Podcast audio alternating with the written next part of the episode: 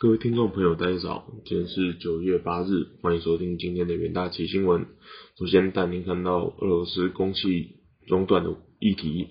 根据彭博社周三报道，俄罗斯总统普京将北溪一号天然气管线停止供气归咎于西方国家，并称一旦对俄罗斯采取制裁松绑且顺利取回涡轮机，就能立刻恢复供气。普京在东方经济论坛上提到：“给我们涡轮机，我们明天就会启动北溪天然气站。然而，他们不会给我们任何东西。”德国此前曾表示，一台送修的涡轮机已经准备好送回俄罗斯，但莫斯科方面表示，文书问题是个障碍。今日稍早，德国总理肖兹指责俄罗斯利用能源供应勒索。这是普京在北溪一号管线无限期关闭后首次公开对此事表达评论。他称欧洲制造了一个制裁的死路。普京也称西方国家暗示莫斯科将能源作为对抗欧洲的武器，报复因入侵乌克兰而受到制裁是无稽之谈。欧洲历来是俄罗斯天然气工业公司 Gazprom 最大的市场。Gazprom 逐渐减少北溪一号天然气运输量，导致欧洲天然气与电价飙升。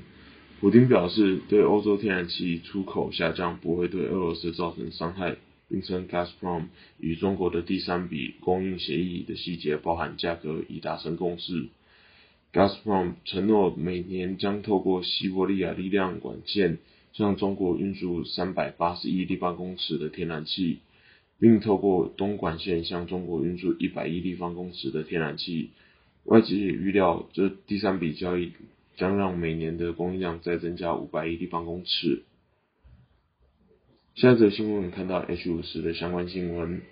九月七号，中国海关总署公布八月进出口贸易数据，受新冠疫情及全球终端需求转弱影响，八月中国出口成长七点一 percent。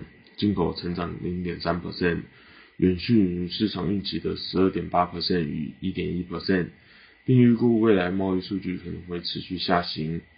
野村研究报告指出，考量风控严重程度飙升至接近二零二二年四月的高点，超过两成中国人口出行受到限制，远高于之前一周的约百分之十一。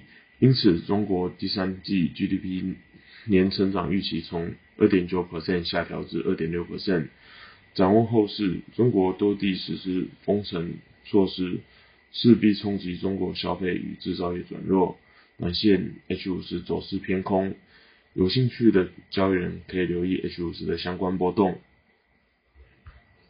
接下来进入听股期单元，首先看到华通期货，华通八月份营收七十一点八八亿元。月增四点三五 percent，年增二十三点六八 percent。第三季为苹果 iPhone 手机版出货旺季，加上软板新产能量产以及卫星版产能利用率接近满载，公司营运前景乐观。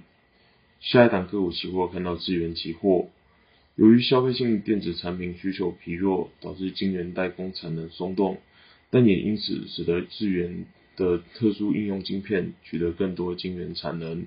加上美国限制 AMD、NVIDIA 高阶 AI 晶片出口至中国，智源有望获得中国厂商委托研发晶片的订单。以上就是今天的元大旗新闻，谢谢各位收听，我们下周的元大旗新闻再见，拜拜。